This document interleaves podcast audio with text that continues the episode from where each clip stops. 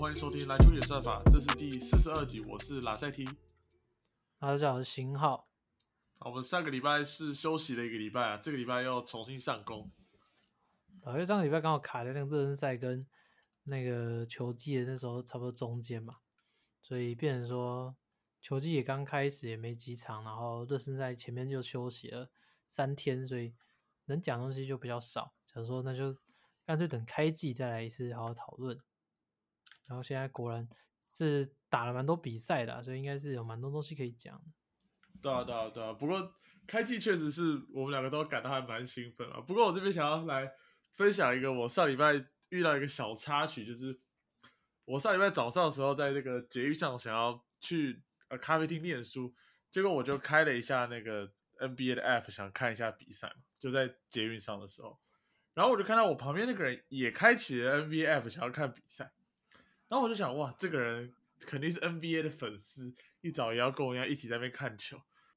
而且我记得你说这个故事的时候，你好像有说那个是 NBA 的这个第二天那个开幕赛，就是有很多队都是那天开幕，所以超多超多场比赛。那天大概有至少十场以上的比赛，就是在第二天的赛程。然后我就看他滑上去又滑下来，他就在选择他想看哪一场，结果。他竟然选择看的是黄蜂对马刺，我真的完全不敢相信有人会选这场比赛来看。呃，这已经是我们的资深黄蜂或者是资深马刺迷，或是马刺迷的几率多一点，因为黄蜂球迷真的是比较少一点。不过还是有啊，我身边就有认识的黄蜂球迷。不过是可是我这边大胆猜测，他是个资深稳本亚马迷。他是先提前观察他 未来可能会在哪一支球队。那你还真的你也蛮你也蛮蛮好笑，在那边观察路人在看什么比赛。没有啊，他看篮球比赛，我当然就是会停下来。哎，你要不要跟我看同一场呢？结果竟然绝对不可能，我绝对不会想打开那一场来看。不过马刺球迷其实其实说真的不算少，因为马刺也是有一个。累积就是从过往一个强势很久啊，所以也就累积可观的一个球迷数量啊。但是，但是那些球迷今年会不会积极看马刺就不一定。这两支球队目前胜率都不差。对啊，对啊，对啊。其实我们就来谈到开季目前将近一个多礼拜左右的呃几支球队的一个表现。那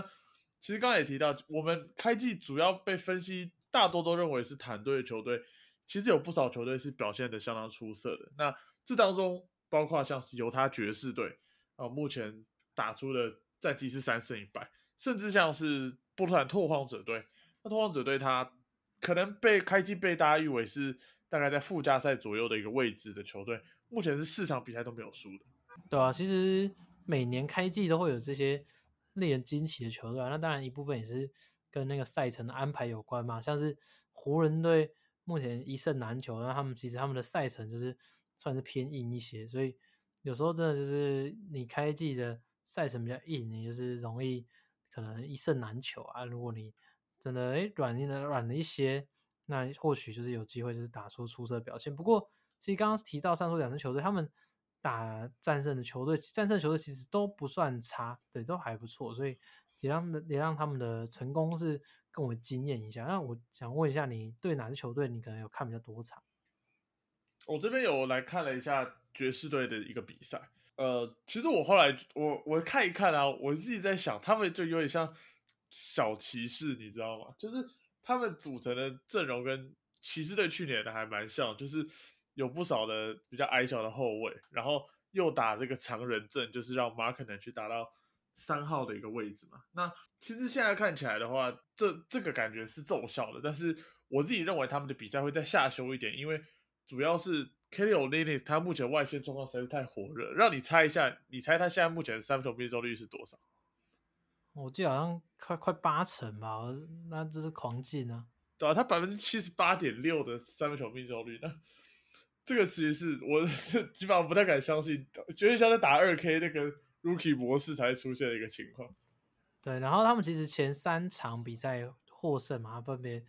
是对上金块。然后灰狼以及鹈鹕，他们其实都是有一些比较传统型、大型的中锋在阵的球队。那在这个情况下，其实爵士他们打的是 five 阵型，然后又有，K 有力力可以拉开空间，变成说是这几场比赛基本上外线射了蛮多球，就是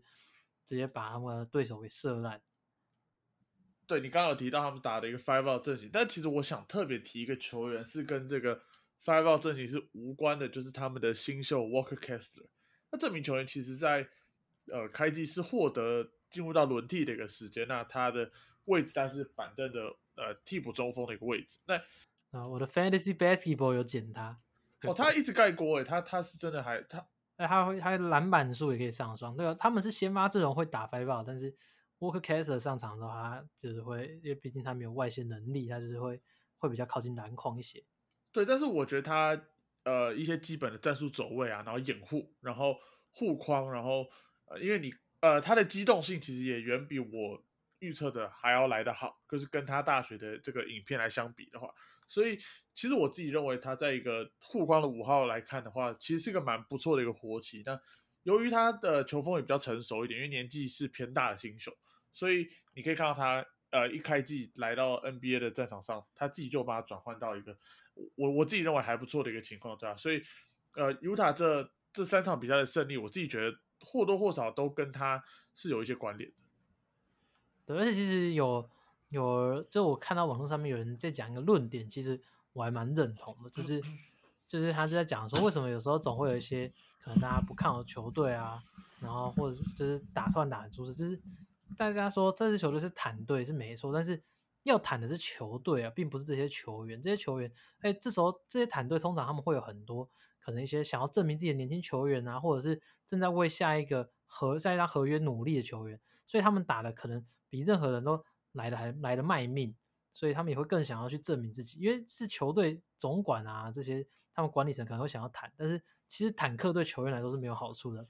他们如果摆烂，他们只会影响到他们下一份合约的薪水。所以这些球队往往你可以看到爵士这几场比赛，他们打得非常拼命的，像是 Jerry Vanderbilt 啊、Laurie Markin 这些这些球员，他们其实过往也都是都曾经受过很多人就是非常寄对他们寄予厚望的球员。那到了现在，他们可能已经没有那么多人期待他们，但他们现在绝对还是想要有一有机会，一定还是想要证明自己。所以你看他们在场上打球都十分卖力，我觉得这也是。爵士这几场比赛，我觉得蛮好看的地方。对，其实我也觉得他们的呃这几场的感觉求胜欲望是蛮强烈的，尤其是甚至是包括老将 Mike Conley，他其实也呃负担了相当多的上场时间，然后他的控场表现也是一如以往的的出色嘛，对啊，所以啊，包括像 Jordan Clarkson，他本身投篮的这个。这个比较比较难守的一个，继续自干，对对对，是啊，就是就是大家都走，他可以开启他这个自干模式。好，忽然他这样的打法好像变得合理了一些。I'm the captain now。没错，就是他他这样打法感觉又合理了一些的情况下，然后我觉得整队的自信心都是都都有打出来了。然后呃，其实教练也年轻，然后他们的球队阵容也年轻，所以其实输球对他们来讲并不是一件很可怕的事情，就是。他们就是拼拼战到底，就输赢对他们讲不是这么的重要，所以在这样的情况下，我自己觉得，呃，他们他们的心态是不错的，然后看起来其实是有机会在呃赢球的道路上前进。对，我觉得 low 对 low market 来说，这其实算是一个蛮好的机会，因为其实像上赛季他的骑士好了，你说他打到打到禁区球员，但是他打到小前锋，但是。他在禁区里面其实时常是有一个 Jerry Allen 跟 Evan Mobley 在里面跟他卡空间的，但是你可以看到现在爵士队他们打的一个 Five Out 阵型，他就算 Vanderbilt 没有外线，但是他们一开始都是采取外站在外线的站位的，所以等于是他其实他们快速的一些挡拆手一手下滑之后，像是 Olinik 啊，像是 Markin 他们其实都有很快的可以突破去制造一些切入啊攻击的机会，所以看到这几场 Rory Markin 其实。出现了蛮多球的暴扣，一大部分也是归因归功于这个空间是相较上他上个赛季的那个骑士还是还好的，所以我觉得 Mark 呢，他其实现在在这个情况下，他有很好的出手权利，然后他有很好的空间上去发挥，这个体系看下来也是蛮适合他，所以或许马可能有机会打出之前大家对他的期望，你觉得呢？就其实我呃在那个欧冠杯的时候，那。他当然是芬兰队这个老大嘛马可能那你就可以看到这个七尺的常人，那他的呃他的运球跟他的移动力都是呃属于上层的，基本上在七尺等级的以上是我认为是表现相当不错的，所以他才有这个能力，不管是在骑士还是在爵士，都能够达到这个小前锋的一个位置嘛。对，那刚刚你有提到那个 Vanderbilt 他是没有外线能力的，但我想想帮你更正一下，因为虽然样本数很低啊，不过他今年已经进两颗三分球。有啊，我知道，我他那场我有看，他连续他那场进两颗，我那场给我看。对对对对对对对，打那个打那个鹈鹕的时候嘛。好，那呃，回到那个 Markner 的部分，对，那我自己觉得没错，是这样的打法确实是释放了他蛮多的球权，但是他有外围的出手的权利嘛，对啊，那他如果打到三号的情况之下，其实蛮常可以看到是，呃，对位他的防守球员，可能甚至是后卫，那。在通常后卫球员呃打这个打这个一到三号的球员会一直换防的情况下，他其实蛮容易遇到比他矮小相当多的球员。那这时候对于他这个进攻，不管他是要打挡拆或者是呃去去做突破等等，其实对他来讲都相当的有利。所以看起来他目前来说是有这个能力。那爵士队目前来看也是有意要持续培养这名球员。好，我这边要来做出一个大胆的预测喽，请你好好的记下来，看看我的赛季结束的时候会不会猜对，好不好？现在要来大胆的预测，对，就是我我我觉得现在这支尼这把不是这，我现在这支爵士队，你看他们这样打的很拼命，每场打的很拼命，然后这时候 Mark 可能就是过往可能已经在联盟待了一阵子，但是一直可能一直都是哎不错球员，但是没有突破，然后。这个赛季突然他出手权看似会看起来会增加，然后球然后球队也许会有出乎意料战绩，有让你想到近几年的哪一支球队？先问你这个问题，有点难呢。好，我我没办法，因为这只是我的看法，他们他们打法完全不像，我只是说有让我想到一支球队，那就是就是前年的尼克队。对，就是就是就是打进季后赛，那支尼克队。对，所以我要预测 Nori Markner 这个赛季拿下最佳进步奖。那他会进入明星赛吗？对，进入明星赛，然后拿下最佳进步奖。预测，大胆就直接预测就是他就对了。对对对，我觉得他现在给我的感觉，他们这支球队给我的氛围啊，因为跟当时那个尼克队有点像，就是球队好像你说不出他们。就是有什么强的人，然后开季前大家也可能也觉得他们不会很强，但他们就是靠着比人比别人更拼的那个打法，然后还有想要证明自己的决心，对，然后然后加上然后主力是一名过去可能就是这一名球这这个球这个联盟可能就是曾经被寄予厚望，但是后来就是有点被大家就没有那么看好之后呢，就是一次突破，然后打出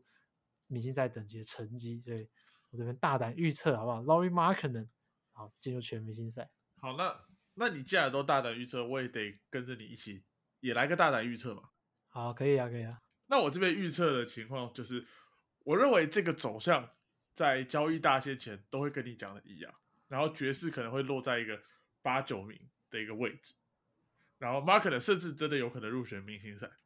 但我预测在交易大限的时候。这个犹他爵士队就会立马把他交易掉，没有办法接受他让球队进入到一个季后赛的可能性。然后，然后，然后他就会到一个强队，然后担任可能第五得分点，所以他就会跟这个年度最佳进步奖失之交臂。然后 爵士战绩又一落千丈，这样。哦，这个，哦，这个，这个非常非常天。南辕北辙的一个预测，就看到底谁会猜对。不要结果我们录完录完这个礼拜爵士就十连败，我们我们直接乱讲。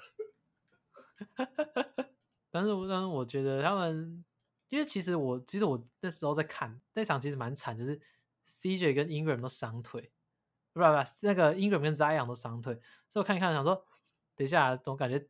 现在爵士在场上阵容比鹈鹕还好。就 是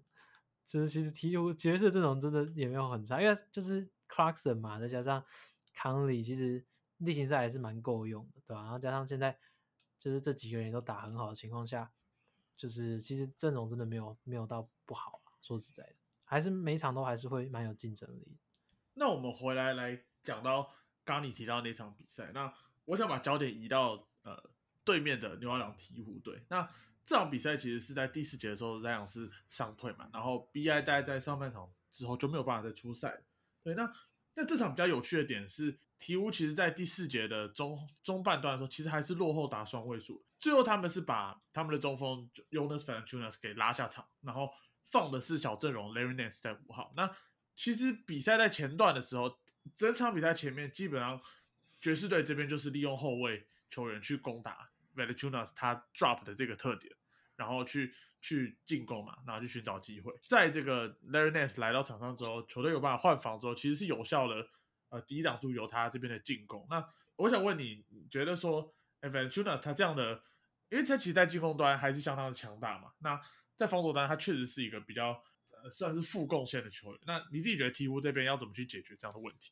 嗯，我觉得他其实，我觉得他一一来，他他那场这样伤退，所以我觉得其实如果 Zion 后面还在场的话，他不一定会有被弃用这件事。因为他跟 Zion 两个人同时上阵，我觉得那个。效果是有点一有是算是一加一大于二的，因为他们两个一个人冲击篮筐，另外一个人在后方抢篮板，那个给对方的进攻压力是对，让防守压力是非常大，所以我觉得这是他们有彼此一个加成的作用，他们可以每一场在进攻篮板上面去压制对手，然后让对方是整场就是必须要一直在努力的巩固篮板，不然就是会被他们二次进攻给不断的得分，对，所以我觉得这点是很不错。然后第二点是。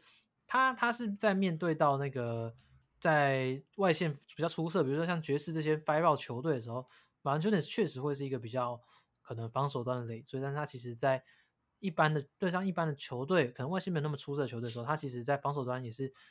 靠他的站位，靠他的体型，还是有可以有一定的影响力的。所以我自己还是觉得他他对鹈鹕来说是很重要的球员。那在在季后赛的话，如果遇到被针对的情况，那就可以像你说的，在摆上。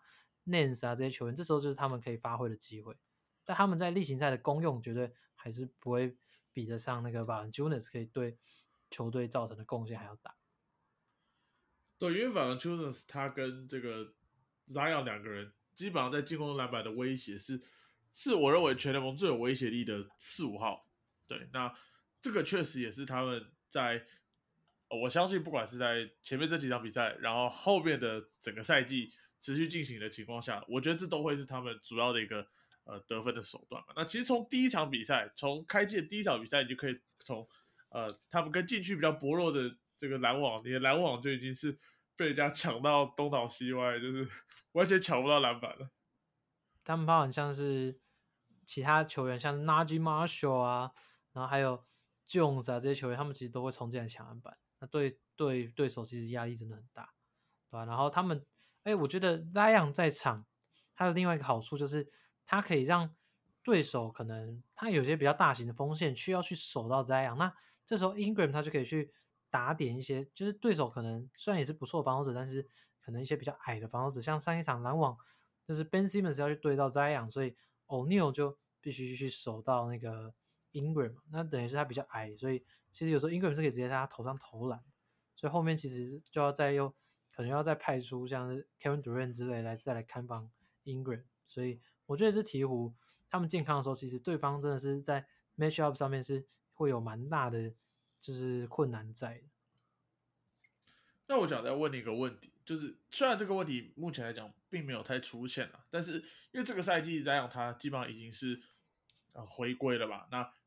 他回归跟前年他在初赛比较最不一样的，当然就是有了。这个 CJ McCollum 的加盟嘛，那这时候看到球队一二号位是 Ingram 加上 McCollum，那这样他势必又有呃需要一些球权去做突破进攻。那再加上其实球队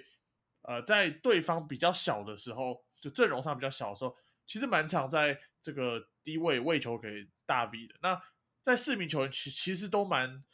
蛮存在有球权的情况下，你你会不会觉得哎有可能在配合上会被压缩，还是其实？他们四个人算是，呃，算是相当适性的，也可以去做达到互补的一个概念。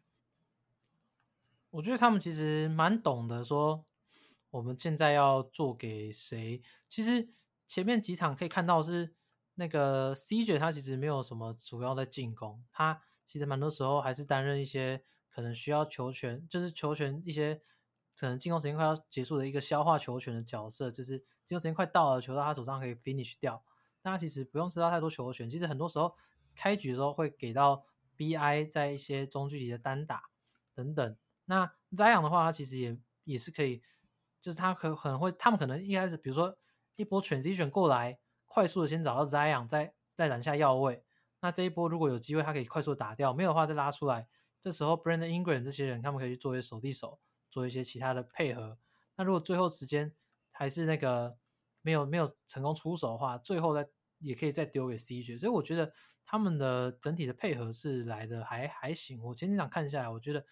不太会有说什么啊，谁因为就是没拿到球权就无法发挥这种事情发生，我是觉得还好。对，然后大 B 他其实他是可以有球权，也可以没有球权。他没有球权，他就是专心的在后方，就是专门去抢进攻篮板。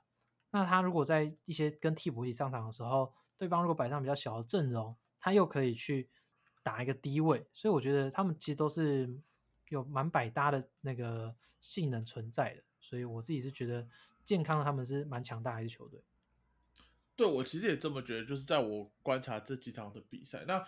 我觉得我这边想要归功给的是他们的教练 Woody Green，因为我觉得他们其实，在半场的一个一个 set play 的时候，其实蛮清楚知道，哦，我这一波就是要给 Ingram 去做 mismatch 机会，或者是让 Zion 去做冲击篮筐，或者是哦，我现在呃先丢给第一位，由由 Jonas v a n c h u n a s 这边去发起进攻。对，那那我觉得。呃，教练的重要性不只是在呃每一波的时候，他呃能够把场上的五个人去做做到整合，那也可以针对呃对方他们在阵容上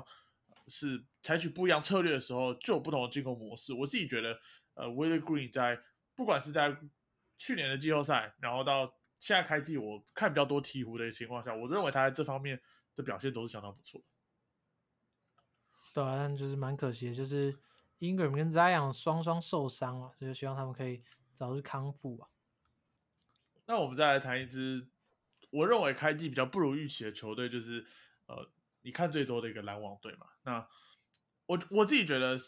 呃，双星就是 Kevin Durant 跟 Kyrie Irving，其实表现都还是在水准之上。那比较大的问题，当然，我如果真的又要抓战犯的话，我想你应该也不会呃。觉得说我说是 Ben Simmons 不太对，对，那那你自己觉得，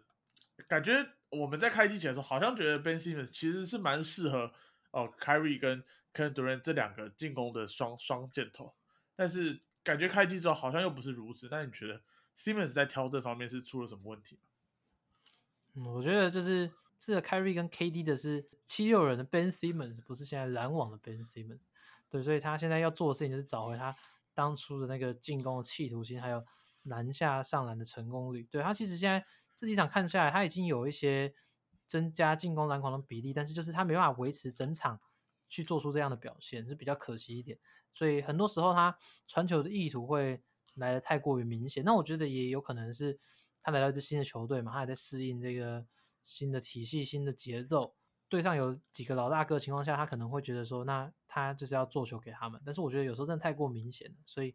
还是需要队上的球员去给予他信心，说你就是就是去出手，就是去切入，什么都没有关系。我觉得球队必须要去看他一起慢慢调整的，而不是说哦都是他不出手，所以就是他的锅这样。我觉得不是这样。哦，其实我觉我的印象的七六人的 Simmons，其实过去他们在呃球队阵容中，当然除了 MB 之外。那球队在有一年其实摆了蛮多的射手，包括像 Benelli 啊、JJ Redick 这些射手，然后 Simmons 其实是呃会去跟他们，也是跟他们去做手递手的一个动作，然后借由这些跑动射手他们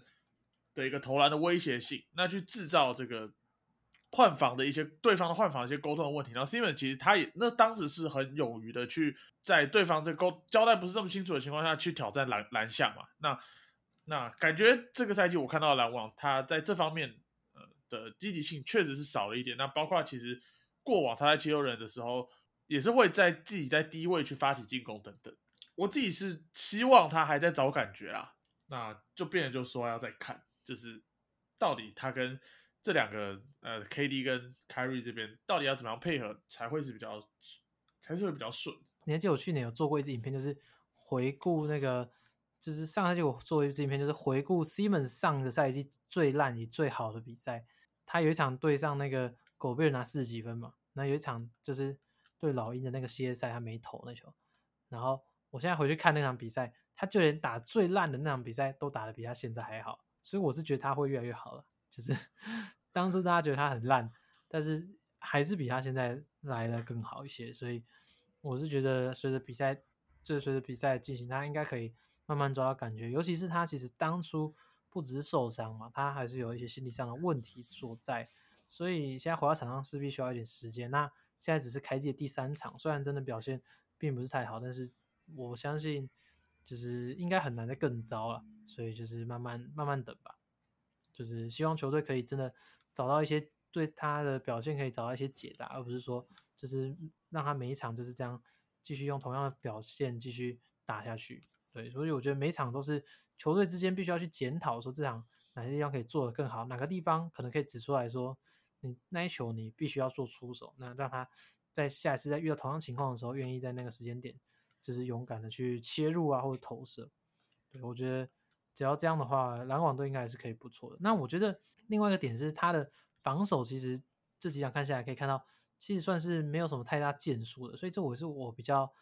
比较担心的地方，因为原本会觉得他是篮网应该是会是篮网最好的防守者，那现在看起来还算。没有达到这个大家的期待期望啊，就是这几场看来的话，他他本来内线防守就不是他的强项嘛，那就连他在外线对位一线防守的时候，也没有太亮眼的表现，所以这位是接下来可能我会比较持续关注的，究竟是他就是还需要再找一些时间呢，还是他确实在伤后有影响到他的防守表现？这我这是我比较关注的点，因为他的防守真的是篮网很需要，篮网现在是联盟防守效率只最后一名的球队。就其实他们他们在第一场打那个鹈鹕的时候，然后 Simmons 他是主守在样嘛，那其实我记得那天就是被就是被推被这样推假的嘛，那然后我记得我有打给你就说，哎怎么会这样子？然后你就说哦，Simmons 他比较本身就比较偏向去守外围外围防守者的这种防守权。不过其实，在上一场比赛面对到灰熊的时候，我个人觉得他在主守 John Moran 上面，呃表现我自己也觉得差强人意了一点，所以。那包括在最后，其实吞到那个我也不知道怎么形容的第六犯，就是 蛮无厘头的的的一个的一个 play。对，那让他好像我觉得他的信心上面也也是多多少少有点受创对吧？所以目前开季来看的话，对于 Simmons 的的情况不是这么的好。不过我觉得球季还很长，这些都有可能在扭转。对，而且我觉得有一个好的点啊，就是球队都还是有让他去继续去守对方最强的人，就是。就还是有一直持续把这些任务交给他，让他知道说这些就是你的工作。对，所以我觉得这也是有，就是算是不错的点。那就期待他可以慢慢慢慢找到他的，就是过去防守的那个感觉。那我们来聊点篮网比较喜事的事情，就是就是他们今年有一个球员场均十六分，是中锋 Nicholas Clarkson。当然样本数还少，不过其实从前面几场表现，你可以看得出来他在 finish 上面。是有蛮大的一个进步，在对于对方的防守可能比较着重在外围，呃，KD 跟 Kyrie 的的时候，他能够把握住篮底下一些吃饼的一些 play。那你自己觉得 Clarkson 他这个赛季最大的进步点大概在哪里？我觉得他真的在篮筐左右两侧的 finish 手段都来的比上季多于很多。其实之前只要不是空接，他其实很难稳定的把球放进。你就看到他在篮筐很附近的地方接球，但他还是。没有把它打进，你就会觉得，对，就是他如果能够在这块更精进就好了。那其实这一个赛季很明显可以看到，他其实，在篮筐两侧，就算不是灌篮，他用他放球的手感也能够帮球给放进。那我觉得这是对篮网来说很大提升，因为其实这个赛季要迎来的是那个 Ben Simmons 在阵，所以其实球队的空间是来的更挤的。那在这个情况下，其实你要 finish 如果不够好的话，就是其实进攻会变得很麻烦。所以其实这几场有看到。c l a s t o n 有时候在人群之中，人可以把那个球给放进，我觉得对篮网的帮助是很大的。那我也不认为这个是因为小样本导致他的那个就是可能得分比较高的，因为其实从比赛内容来看，确实可以感受到他的进步以及他的自信心。所以我自己是蛮看好他这个赛季的表现。这大概是我们季前主要观察的前三支球队。那除了这三支球队之外，你有没有也有特别？特别印象深刻的球员或者球队呢，我觉得那个塞尔提克队吧。我觉得塞尔提克队今年就真的是直接变成就是主打进攻的一支球队。就从上个赛季大家对他们印象可能是哇防守很强大，但是他们今年真的直接变成一个进攻大队，这是让我觉得蛮蛮有趣的地方。因为今年是他们 Robert Williams 受伤嘛，所以变成说他们其实要打的是一个比较小的一个阵容。那 Hover 打到五号变成是他们可以走一个，他们就是他们其实上赛季就走很多 Five Out 的，但是因为就是因为正中还毕竟还是有 Rob 就是 Robert Williams，所以其实在 Five Out 之后很多的下滑什么，但他们今年其实就是在外围的掩护之后不断切传，然后就是一直拔三分球啊，不然就是快速的切入等等，就是打的很磨球，基本上不怎么在中距离出手，就是一直不断的三分三分，然后快攻，然后切入，在 Five Out 情况下切入，所以他们就是每场可以一段时间就短时间内爆量的得分这样。那不过最最近打了一场公牛是他们的外线手感真的是没有投开，所以等于后面就输掉了。但我觉得他们其实整体进攻火力是真的蛮可怕的，尤其是今年又找来了 Brogdon。对，其实 Brogdon 他现在是从板凳出发的嘛，那我其实觉得表现是出乎预期的好、就是我我原本以为他从板凳出发能够有的球权或者是机会并不多，但是我自己觉得他也确实是在这个 Five Out 阵型当中，呃，他算是蛮适合这样的一个阵容去跑动。那在这个 Robert Williams 并不在的时候，球队其实找到 Noah 网内这个肉盾去顶到了替补的中锋的位置。我自己觉得他的表现也算是中规中矩啊，虽然犯规比较多，就是。对啊、而且像是 Derek White 也是蛮受益于这个 Five Out 的空间，可以让他只是在在这个情况下去有很多的那个切入的机会，让他让他比较擅长切入嘛，所以其实他们这些球员都都是对此都是蛮有帮助，像 Brogdon 也是有得到很多切入的机会，所以他们这些球员都可以在，然后他们有时候是有个办法在切入后再做就是分球的，所以他们就是可以打他们的那个 Five Out 的 motion 进攻，我是觉得还蛮具观赏性的，但是可能会比较有点疑虑的是，他们在进攻陷入宕机的时候，还是有点没有稳定的得分手段。就是如果三分球开始投不进的时候，就是到底到如果在季后赛的时候，能不能够有一些中距离的一些 play，然后那个 Tatum 能不能够在中距离稳定的取分，我觉得会是赛迪克蛮关键的一个点。因为上个赛季其实他只投三分跟切入这个点，其实在防守端就有在特别被做针对，所以我自己会觉得，如果这个赛季继续这样打下去，虽然他们可能例行赛可以打出很不错战绩，但是季后赛不一定能够打到比上季更好的成绩。这样，不过其实我们普遍在开季前都会认为说，哎，他们就是在休赛季经历了这么大的一个教练的一个风波之后，感觉开季可能不会如预期的顺利。不过我自己觉得球员在心态上面，还有我觉得整体的磨合并没有受到影响。我觉得，呃，算是不幸中的大幸。对啊，现在就看他们接下来的表现。那其实 Jason Tatum 开季之后的表现一直都是到目前为止还是很火烫嘛，也是刚拿下那个单周最佳球员，所以就看他们之后能不能够继续有火热的表现。我是觉得联盟中有本钱去挡下他们的进攻火力的球队其实不多了，说真的，所以就真的是他们只要不要改天不要手感太差，他们其实都还是可以打很好。那防守端比较大问题可能是篮板。还有护框，这可能是他们少掉了 Robert Williams 之后阵容整体走小之后会遇到的最大问题。对，但是他们其实在这个情况下，他们有更好的夹击速度，更好的换防，所所以就是也是有利有弊啊。像这场对上公牛就被 Vucevic 抓了一堆篮板嘛，对吧、但是也不是每支球队都有类似像这样的球员，所以因为公牛他们是打一个公牛其实蛮特别，是他们其实虽然投蛮多中距离，但是他们也是打一个 five out。然后靠 five out 去找一些空间。那在这个时候，其实塞尔提克蛮多时候去选择换防，那变成说 Vucevic 就在篮下有一个错位的机会，就一直抓篮板。对，然后因为因为对手是守 five out 嘛，所以其实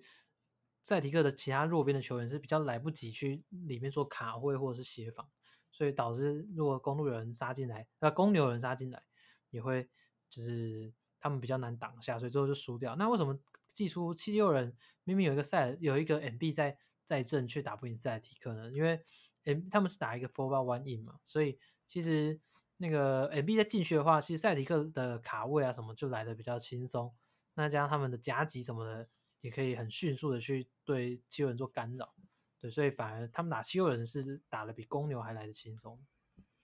对，呃，其实刚刚提到七六人，那我必须说七六人，我只有看就是开季他们第一场的那那场对上塞尔提克这场比赛。那这场比赛我印象还蛮深刻的，就是在呃塞尔提克，因为塞尔提克阵容小蛮多的嘛，那当时候几个两三个主要的禁区球员又有犯规麻烦的情况下，啊，他们逼不得已就是要派矮小球员去夹九稳 B 嘛。那我自己觉得。其实应该是七六人所希望看到的，就是哦，你你那你另外一边弱边就一定是有一个多打少的一个局面嘛。但是感觉九稳 B 他在在判断上，或者在传球上面，或者是呃，其实整个七六人他们在被夹击之后，其他非持球球员的一个走位，感觉好像没有最大化到这个夹击的这个优势，对，所以导致他们后面的进攻算是蛮当机的，然后最后。没有办法拿下这场胜利。我觉得这个应该还算是要从那个实战中去慢慢找经验、找感觉的。因为其实你从他们训练营的片段可以看到，其实 Dark Rivers 都一直在强调，就是把球交给 MB 啊，然后后续轮转这一块。但是这种东西就是你很难是你队内练习就可以做到非常好的，对吧？因为各队其实夹击的方式也不一样，然后强度也跟你练习是来的不一样，所以。有时候真的是要从练实战中去找感觉。那可能 A B 现在他对于这些包夹来的时机什么的，那新的赛季的开始他还没有那么的适应，所以导致他是表现比较来的低迷一些。但是我还是觉得以他的实力，应该可以在季中左右就可以调整完成，在季中前应该就可以调整好了。哦，不过我觉得谈到七六人的时候，我看到的比赛其实 James Harden 感觉他的身体好像好蛮多的，就是跟上个赛季。感觉大家好像觉得他退化的一个情况下，好像不太一样了。就是可以看出，今天他的他不管在切入的速度啊，还有投射，感觉都比上个赛季在还要好很多。因为有一点慢慢的回到他火箭队的这个这个时期的表现。对，因为这其实他经过了一个完整休赛季的休养嘛，所以其实有看到他有把自己的。就是各项的能力，可应该有再抓回来一些，然后体能的状态啊，身体的状态等等都有变得比较好。我真蛮为他感到开心的，因为其实过去已经有蛮多人就是觉得认为他已经不行了，觉得他可能就是一直走下坡，所以他如果能够回到过往，就是球星等级的身手，我觉得就是对 NBA 球迷来说也是好事啊。好，那在台湾几支呃开季几支算比较看头的这个球队之后呢？因为我们上礼拜是没有录音的嘛，那刚好其实，在上礼拜就是开季前，其实有不少这个球员是成功的换约了嘛。对，那那我我这边来提几个换约的球员，那我们来讨论一下他们大概的合约的一个情况。对，那第一个就是当时候算是炒蛮大新闻，就是 Jordan Po 的跟 j a m a Green 的那个这哀犬的事件嘛。对，那 Po 其实是以四年。就一亿两千三百万美金的合约，也就是说平均年薪是超过三千万的情况下续约了嘛？那我们现在谈这一笔哈，就是我认为勇士的未来基本上还是后卫还是有 Curry 跟 Clay 他们坐镇。那 Jordan Po 在这个年薪超过三千万的一个合约，那你觉得他的定位在未来的四年当中还会是第六人吗？还是其实勇士就是觉得先先续约再说？还是其实他们未来会想要打到一个三后卫的一个阵容？嗯，可能会打到三后卫的阵容吧。我觉得，因为其实你以你这个薪水往下走，你不可能说他开始跑这个续约之后，你还让他打替补，不太可能。就是他这个已经是全队数一数二高的薪水，所以可能打三后卫，或者甚至是 Clay Thompson 去走到替补。不过我觉得这些都还不用急着讨论，对，因为这都是这都没有人可以预测得到嘛。到时候究竟两个人的状态是怎么样？对啊，就是你也不知道 Clay Thompson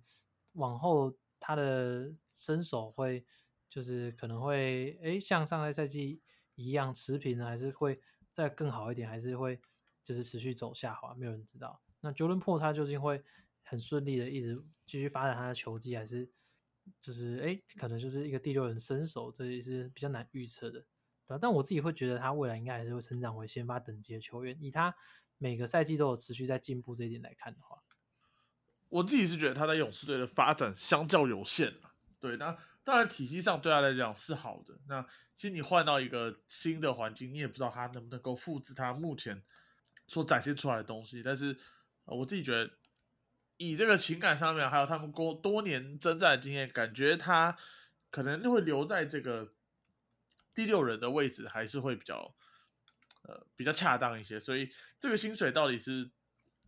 真的只让他摆在第六人，我第一次还蛮呃蛮困惑，所以确实是一个未来可以再观察的一个东西。那那那我问你，你觉得下个赛季之后，Jordan Po 还是就是 Clay Thompson 还会比 Jordan Po 还强吗？Jordan Po 还是比 Clay Thompson 还强吗？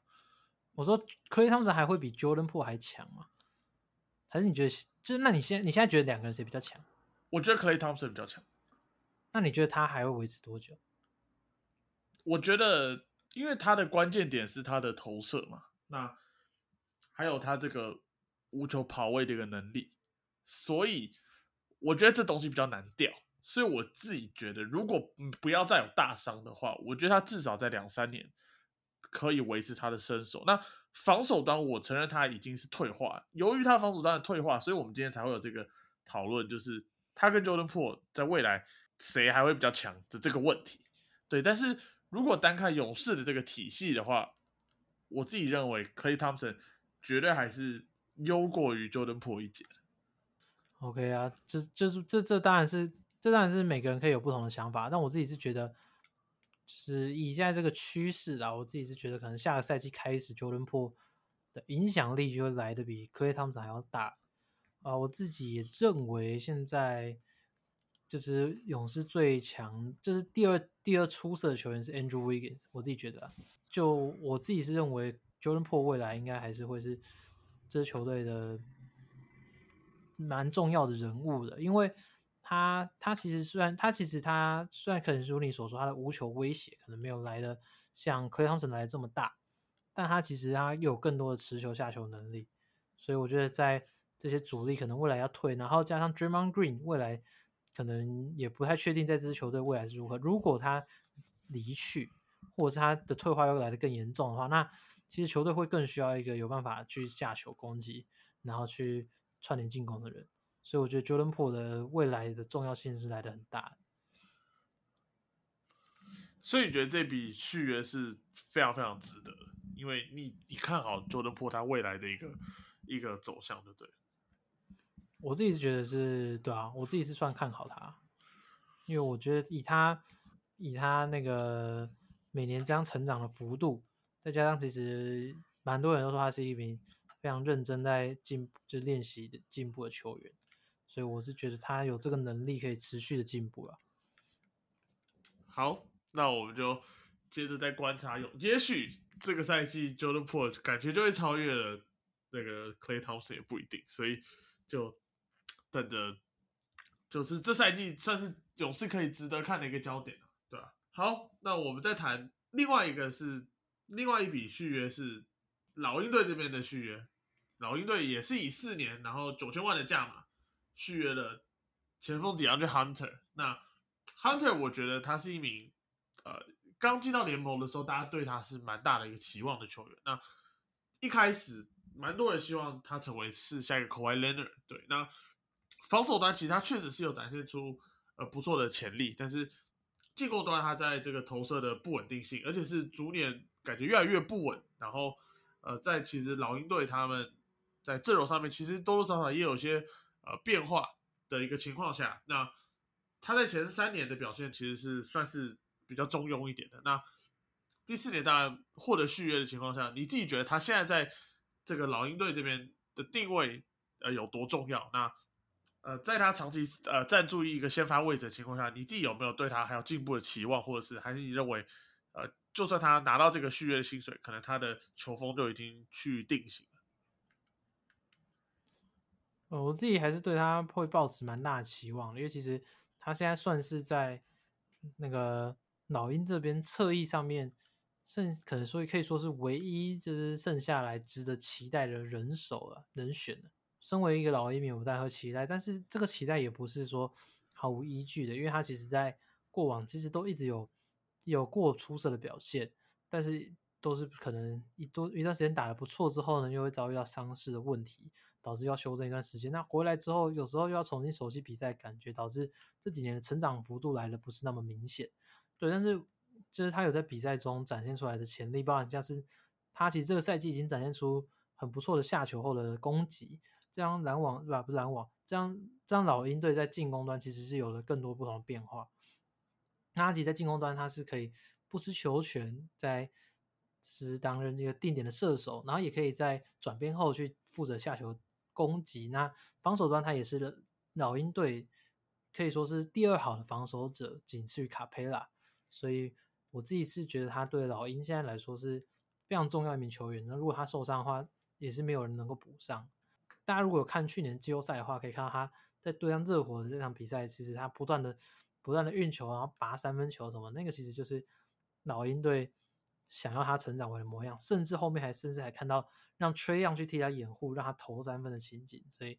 其实如果他真的能够养起来，成为侧翼上面。不用说，真的在成长为明星，可能像是 Luo Den 这种，或者是 Karan Butler 这些长期在联盟中有在小前锋位置上有一定水准的球员，我觉得对老鹰来说就非常有帮助。对，那老鹰的比赛我其实看没有那么多了。对啊，那我必须说，确实是在我看到的比赛当中，他其实是有还是有一些潜力，感觉是可以开发的。对，那毕竟他这个身材上，先天在身材上的优势，这确实是他在这个。能够在进步上面，我觉得是蛮重要的一点嘛。那他在侧翼的这个防守资源，确实是比较难去取代的，对吧？那这边就是要看老鹰队这边给他的定位是如何的。因为如果呃在在 John t e r r y 来了之后，然后再加上 Trey Young，然后其实这赛季前面 John Collins 也打的相当不错的情况下，那呃如果 DeAndre Hunter 他并没有获得到太多的球权或者是呃进攻的机会的话，其实他可能就会比较难难以长成就是大家希望的样子。不过这也不代表什么，他也可以是一个，比如说他刚刚你像提到的 c a r o n Butter 或者像 Trevor Ariza 这种等级的顶级的角色球员，我其实觉得能够长到这样的一个地步，就会对于老鹰队这边是蛮大的一个收获的。对，但是他其实我我不并不太就是其实前面其他地方我都认同，不过我不太认同说。不给他球权，他就比较难成长这一块。对，因为其实他本身就不是要，就是可能哇养成明星等级的球员，但是他就是要在一个弱边的侧翼点，他有办法去做下球进攻，他有办法去切入或者是在中距离跳投。那这几场其实都可以看到他去做这些事情，所以我觉得他有持续去做，持续精进自己这一块，那我觉得就没有问题。接着我们来谈一个比较比较有趣的，就是。火箭队的 KPJ，那为什么他这个合约比较有趣呢？那同样是，呃，这个合约的价码是四年六千三百万。对，那比较有趣的点是，他在第二年跟跟第三年不是全额保障的，那第四年甚至是球队选项。好，所以其实你看到这个合约看似很大，但是呃，对于 KPJ 来，呃，对于火箭队来说，KPJ 对他们讲还是有强烈的一个不信任感。对，那。开季的情况下，他目前还是在先发的一号位嘛，所以是连续的呃第二个赛季他是担任先发的一个控球。对他，你觉得这个赛季在火箭相对比较混乱、跟年轻球员比较多的一个情况下，你自己看好他的成长吗？还是你觉得他可能就是本身就是一个比较混乱的球员，然后可能比较难以成长为先发等级的后卫？我其实，在众多。台湾的篮球评论者当中，我其实算是看好他的，因为我我当初他我看，其实他这个不这个续约这个新闻出来的时候，我看到附近认识都是一片哀嚎，都是说为什么要续约他，然后大家对他的普遍印象都是球霸，然后吃很吃球权，然后都自己自干这样。那虽然我我承认他这一块确实是他的一点弊病，不过他其实不是完全不会传球的球员，对我觉得他有时候也是有那个传球想法，只是。他有时候也可以展现出，就是他有时候也会展现出一些诶传球的灵性在，所以我觉得他不是完全没办法去当担任控卫。那他其实，在得分这一块已经是具有他得分的能，就是已经具有很不错的投射能力嘛。对他可以在持球后去做运球或投射，这不是每个人都做得到的。那你好，你假设今天你不去那个续约他，你不去找他，那就是 Jalen Green 他未来的后场搭档，现在目前其实也还没有一个，不是说你今天已经有了另外一个。选择，然后你还去选择 KBJ 重点就是火箭现在其实也没有这个人选，所以 KBJ 在这个时候续下去，我是觉得没什么太大的问题，对吧？就算他们想要未来想要交易他好，那在这个时间点先续，我觉得也是也是没有问题的。就是他现在不绝对还是不到一个负资产的程度啊，就对我来说，他绝对还是一个有年他一个年轻潜力还是值得挖掘的。对他的得分能力已经被证明了嘛，他就是要证明他自己能够担纲一支球队的先发控球。你要说我看不看好他这个赛季的成长，老实说，我我没办法给你一个很明确的答复。第一，我火箭比赛没有看那么多；第二，就是这个成长类的东西本来就是很难说的，很就是哇，很难说很死，就是哇，他一定会养出来，他一定不会。对，但我我想我比较想说，就是我认为他没有大家那么多人想的那么差。就是其实看他比赛可以看到他对比赛的热情，然后还有他其实打打球的时候他的那些，我觉得他那种他就是他打球的方式啊，就是会让你觉得很流畅啊。他投他的投射啊，他的他的运球什么的，对，就会让你觉得他确实是一个可塑之才，也知道他为什么过往会被那么多人所期待，但是他有他自己个性上的问题嘛，所以这就是他自己要去调试、自己去解决。对，其实我觉得在如果你真的单看球赛来看的话，我其实觉得他真的是有那个潜力的。对，那在你有这种潜潜力的资产要面临合约到期的一个情况下，你说不跟他续约？我自己觉得也没有那么合理啊，所以呃，所以变成是续约是必要的，那关键就会是价码。那我其实觉得在价码上面，火箭队这边其实谈的算不错的，因为其实后面的一些呃一些金额是没有受到完全的保障的。对，那这确实是让球团这边有比较大的一个操作的一个弹性。那回到球赛的层面当中，我觉得我也蛮赞成你刚刚提到，就是其实球队也没有找到一个一号球员去做培养嘛。那包括你看今年选的 Jabari Smith 跟这个 Tari Eason，或者是在前一年拿到的 Sengun，那他们都是前场的球员，所以去搭配 Jalen Green 上面并没有一个后场的搭档。那目前来看，唯一的解就是 KPJ。那他在 Washington 的顺位比较后面一点，所以我们也不好去做呃去做预测嘛，对啊。所以在这样的情况下，我自己觉得持续用它是没有错的。但但是呢，如果有更好的选择的时候呢？我自己会觉得他的球风可能会跟 Jalen Green 相较没有那么搭一点。如果是要以做后场的搭档，对啊，那但是因为其实球员们这两个球员都还在上升期嘛，都是在二十出头的年纪，所以呃你要他们改变啊，如果有能力的话，其实也不是个这么困难的事情。对，那关键点就是他的潜力就是在那里，那还是有上升的空间的情况下，我认为球队不应该随便放掉这样的球员，所以续约是相当合理的。我也没有到。我觉得我没有到乐观，也没有到悲观，整体而言就是一个合理的一个操作，这样。啊，就是他其实他就是还是有他那个实力在嘛。你要说火箭今天不续约他，那他这个未来他这个缺要谁来补，就是没有啊。所以续约就是就从球队角度出发，觉得是没有问题的。然后还有你刚刚提到的那个合约保障那个点嘛，所以我觉得火箭这方面是做的还算不错啊。就看 K B 缺他能不能够证明自己是值得这份薪水。我我自己我自己我自己甚至有买他的球员卡，所以还是希望他加油。你是抽到的还是你就是专没有啊？之前之前他那时候就是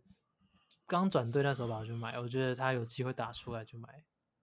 那时候也便宜啊，没什么没什么要买。好，那接着我们来谈最后一笔的一个续约，就是灰熊队这边以四年五千万续约了 Brandon Clark。那 Clark 这名球员，我自己觉得还蛮，呃，蛮特别。就是他现在在灰熊的定位，其实，呃，有点算是先发跟板凳游走。那过去几个赛季是这样子啊。那在灰熊其实慢慢的定型他们的一个阵容之后，他也比较偏向于板凳球员，甚至是在今年，呃，球队在前面没有 Jaren Jackson 的一个情况下，呃，球队这边也是改拉比较有外线的桑天奥达马嘛。那他还是持续在板凳的一个位置。那你自己会觉得，哎，在在这么多年轻球员都在串起的情况下，他在支球队的角色又会是什么？他不把他拉上先发，并不是说他不如那个奥达马，而是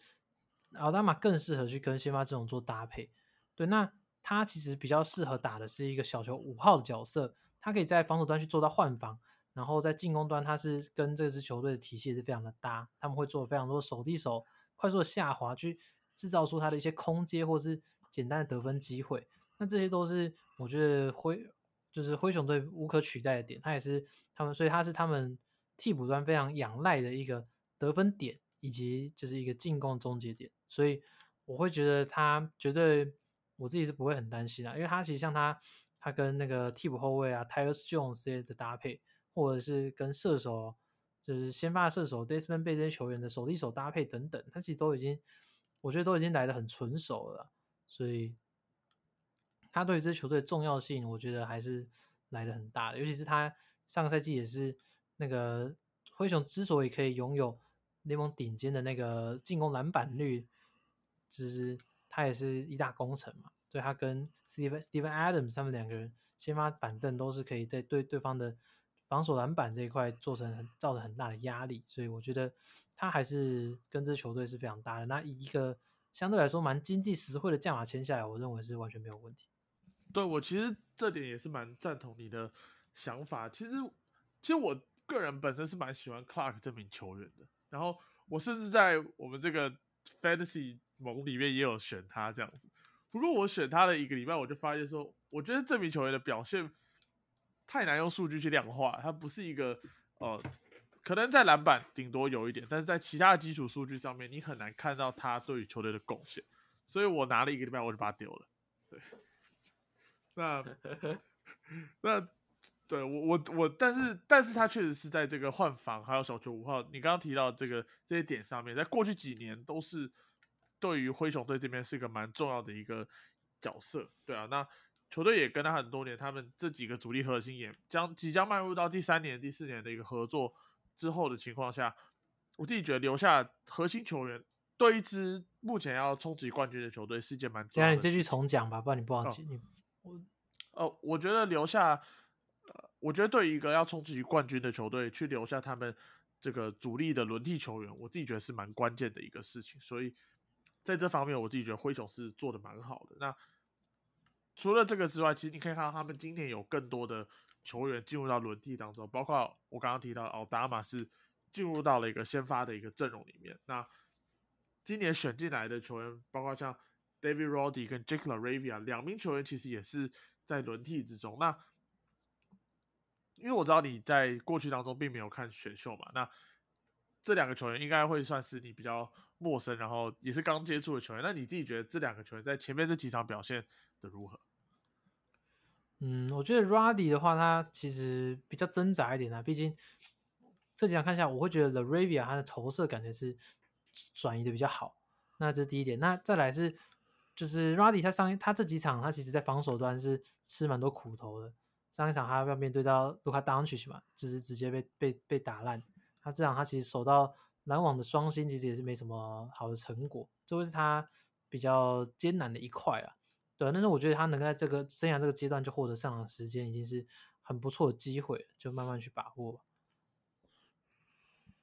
对，因为呃，Roddy 他过去在的这个 NCA 的强度其实是没有这么高的，所以我自己觉得在转换上面确实是有个问题。那 Laravia 这名球员，我在选秀的时候就相当喜欢，因为他他就是偏向呃。什么技能包都有一点的这种球员，那在培养上面就是很明显，就是球队就是把他往角色的轮替呃的导向去做培养。那开季这几场你也可以看到他外线的的准度是有的，对。那光是这一点，你就能够帮助球队在拉开空间上面是是非常非常有帮助的，对吧？所以，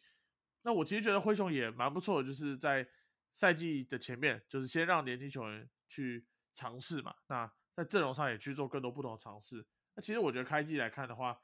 呃，他们的表现也是相当不错。那我觉得也收到蛮蛮好的效果。那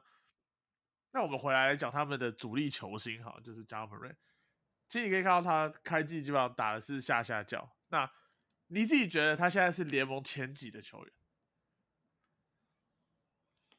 嗯，联盟前几哦。其实我之前不会说他是 Top Ten，但我觉得他现在是应该是有 Top Ten 的成的水准在。就我现在看下来，他的他的他的破坏力真的是来的太大，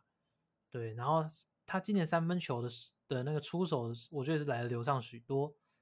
所以这也导致他今年三分命中率是来的不错的。